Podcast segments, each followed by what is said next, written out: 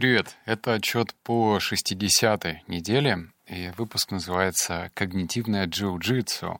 Оголи источник стресса». Звучит одновременно по-снобски, что за когнитивное джиу-джитсу, но, с другой стороны, это очень практичная привычка. То есть, если ты ее будешь использовать в своей жизни, то со стрессом однозначно ты будешь справляться значительно быстрее. А стресс — это вообще неотъемлемая часть любого человека, за исключением, наверное, тех, кто сидит в четырех стенах и никудашеньки не уходит, ни с кем не контактирует. А для всех остальных, наверное, это актуально. Для меня уж точно.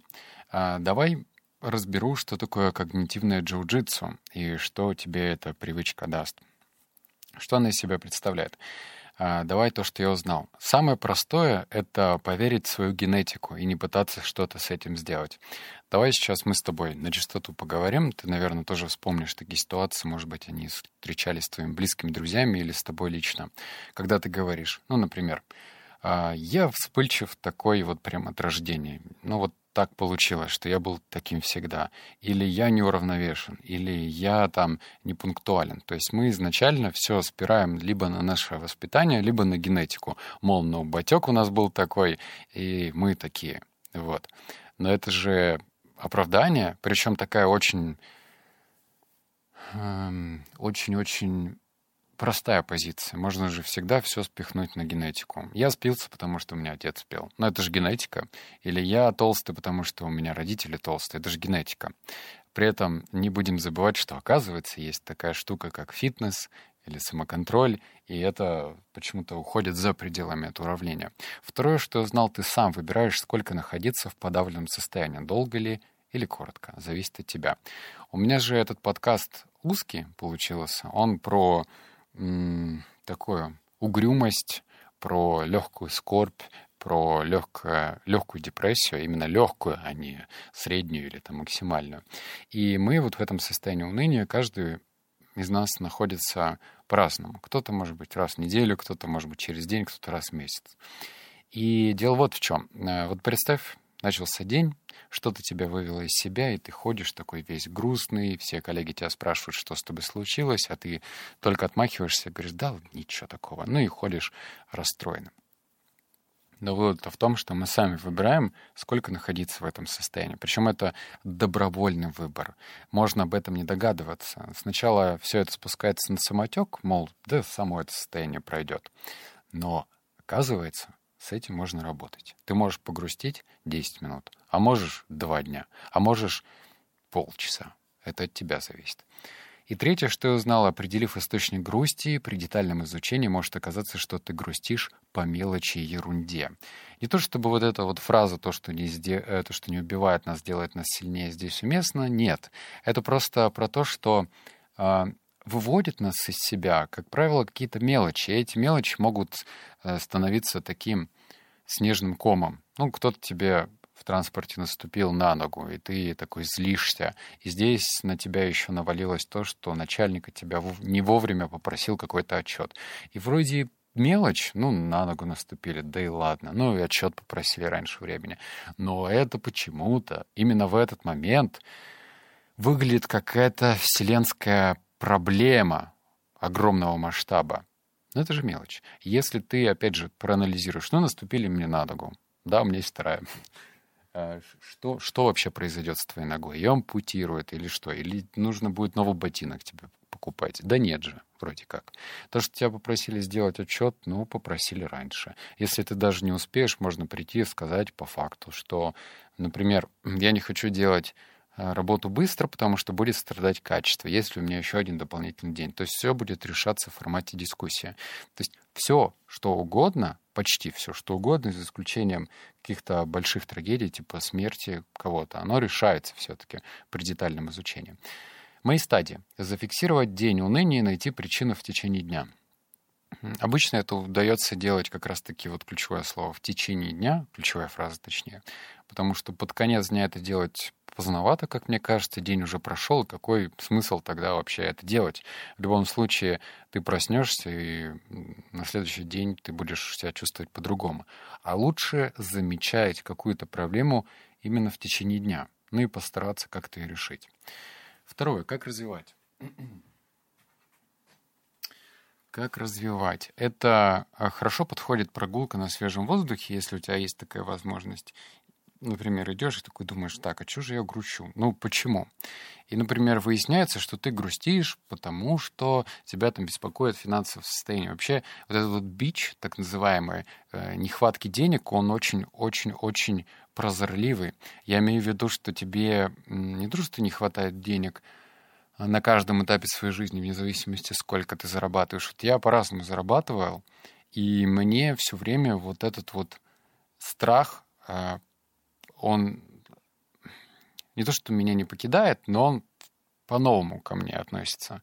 То есть если раньше проблемы были такие, как бы заплатить за квартиру и пожрать, банально, да, то потом как правильно вложить деньги, чтобы их не потерять. Потому что деньги должны работать, они не должны застаиваться, как болото, и с ними нужно работать прежде всего. И здесь тоже вроде бы, казалось бы, э, ну ладно, там богатый человек жиру бесится, куда деньги вложить, а бедный человек как выжить. Однако ключевая проблема крутится вокруг денег. Их куда-то нужно вложить. А если ты куда-то об этом думаешь, куда вложить, то это занимает очень много энергии, и ты беспокоишься.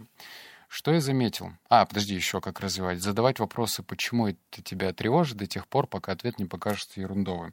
Ну вот давай опять же финансовую сторону разберем, раз я задал пример этот.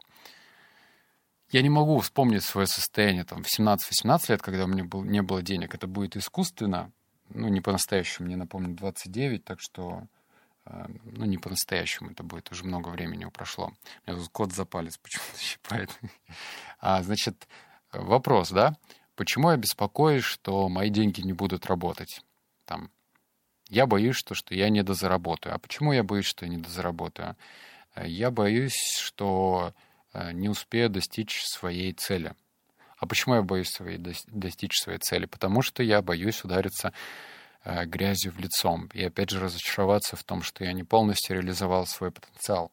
А почему я боюсь не реализовать свой потенциал? Это я не с бумажки читаю, я просто размышляю с тобой вместе.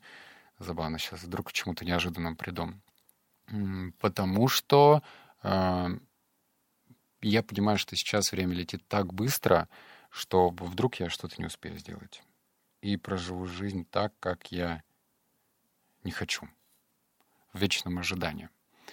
И вот уже проблема-то не в финансах — а проблема в самореализации. Проблема в том, что а, вдруг я проживу не так, как хотелось бы.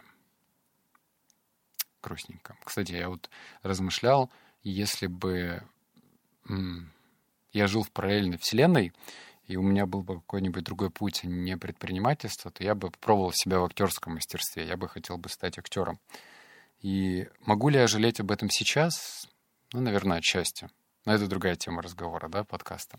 Что я заметил? Такая техника дает мне возможность больше управлять своей жизнью. Ну, ведь действительно, когда ты что-то замечаешь, вот когда ты едешь на машине, ты же смотришь по сторонам, правильно, лево, право, назад, вперед, и ты видишь преграды, помехи какие-то. То есть ты в момент руления являешься водителем. Так что же мешает обнаруживать помеху утреннюю или дневную и ее как-то ликвидировать? Хотя бы мысленно, ну, либо объезжать, да, вот водитель, он же объезжает, да, какие-то проблемки. У нас в Новосибирске вообще жесть с асфальтом, и там нужно маневрировать просто как спидигончик, чтобы объезжать эти ямы. И здесь нужно тоже объезжать, стараться, ну, видишь какую-то проблему, тебе ее нужно обнаружить и в дальнейшем ее объезжать. Сначала обнаружить. Второе, что я заметил, я напоминаю сам себе, что масштаб проблемы определяет масштаб личности. Я эту фразу прочитал в какой-то книге, уже не помню в какой, но она охренительно крутая. Потому что, вот смотри, у нас же есть проблемы, а есть проблемки. И проблемки, они ну, это вот эта суета, вот это бытовые какие-то вещи, это проблемки. А вот проблемы — это когда ты хватаешься за голову и не знаешь, что делать. И вот представь, возьмем, допустим, за пример Дональда Трампа. Миллиардера бывшего президента, даже не будем вспоминать, что он президент, допустим, у него просто были деньги, много денег. Как ты думаешь, а, парило ли его то, что от него как-то в один момент ушли там несколько ключевых сотрудников, он потерял несколько миллионов долларов, и, может быть, там что-нибудь, какая-нибудь третья жена у него отсудила дом? Наверное, нет. Хотя для некоторых людей это будет чуть ли не смертный приговор. Э, у нас же не просто так моменты кризиса в 90-е или там в 2008 году, особенно это в Америке, когда был ипотечный, э, ипотечный э, кризис, люди заканчивали жизнь самоубийством. А хотя, казалось бы, ну да, дом на закладной, ну отберут дом, ну человек потеряет деньги. И они сводили жизнь с счетом. Что я говорю? Короче, они погибали намеренно. А Дональд Трамп наверняка с масштабом своей личности, с такими проблемами справлялся бы значительно проще, правда же? Поэтому помни просто, что масштаб проблем определяет масштаб личности. И четко разделяй, где проблемки, а где проблемы. И третье, так я наращиваю собственную броню по отношению к внешнему миру. А, быть защищенным и готовиться к худшему — это две разные вещи, правда же? Потому что когда вот говорят, думай о лучшем, готовься к худшему, это же тоже ну, такая двоякая фраза как можно готовиться к лучшему по-настоящему, зная, что может быть произойти что-то худшее. То есть здесь такой диссонанс происходит. Тебе приходится либо сознание свое обманывать, ну вот вдруг прокатит, но все равно я буду готовиться к плохому. То есть ты не на той стороне удачи и не на той стороне практики, ты где-то посередине. И значит, что ты до конца полностью не подготовлен. Мне кажется, что лучше э, просто прокачивать свою броню вот эту броню, э, неуязвимость по отношению к таким мелким проблемкам, к неурядицам. Как это делать? Тренироваться, тренироваться на что-то маленьком, мелком, незначительном, потому что все, что нам посылает жизнь, это все-таки такой своеобразный полигон, в котором можно отрабатывать разные техники и учиться. Ведь э, учеба — это не только сидеть за учебником, за книжкой или слушать аудио книги, да даже тот же самый подкаст мой.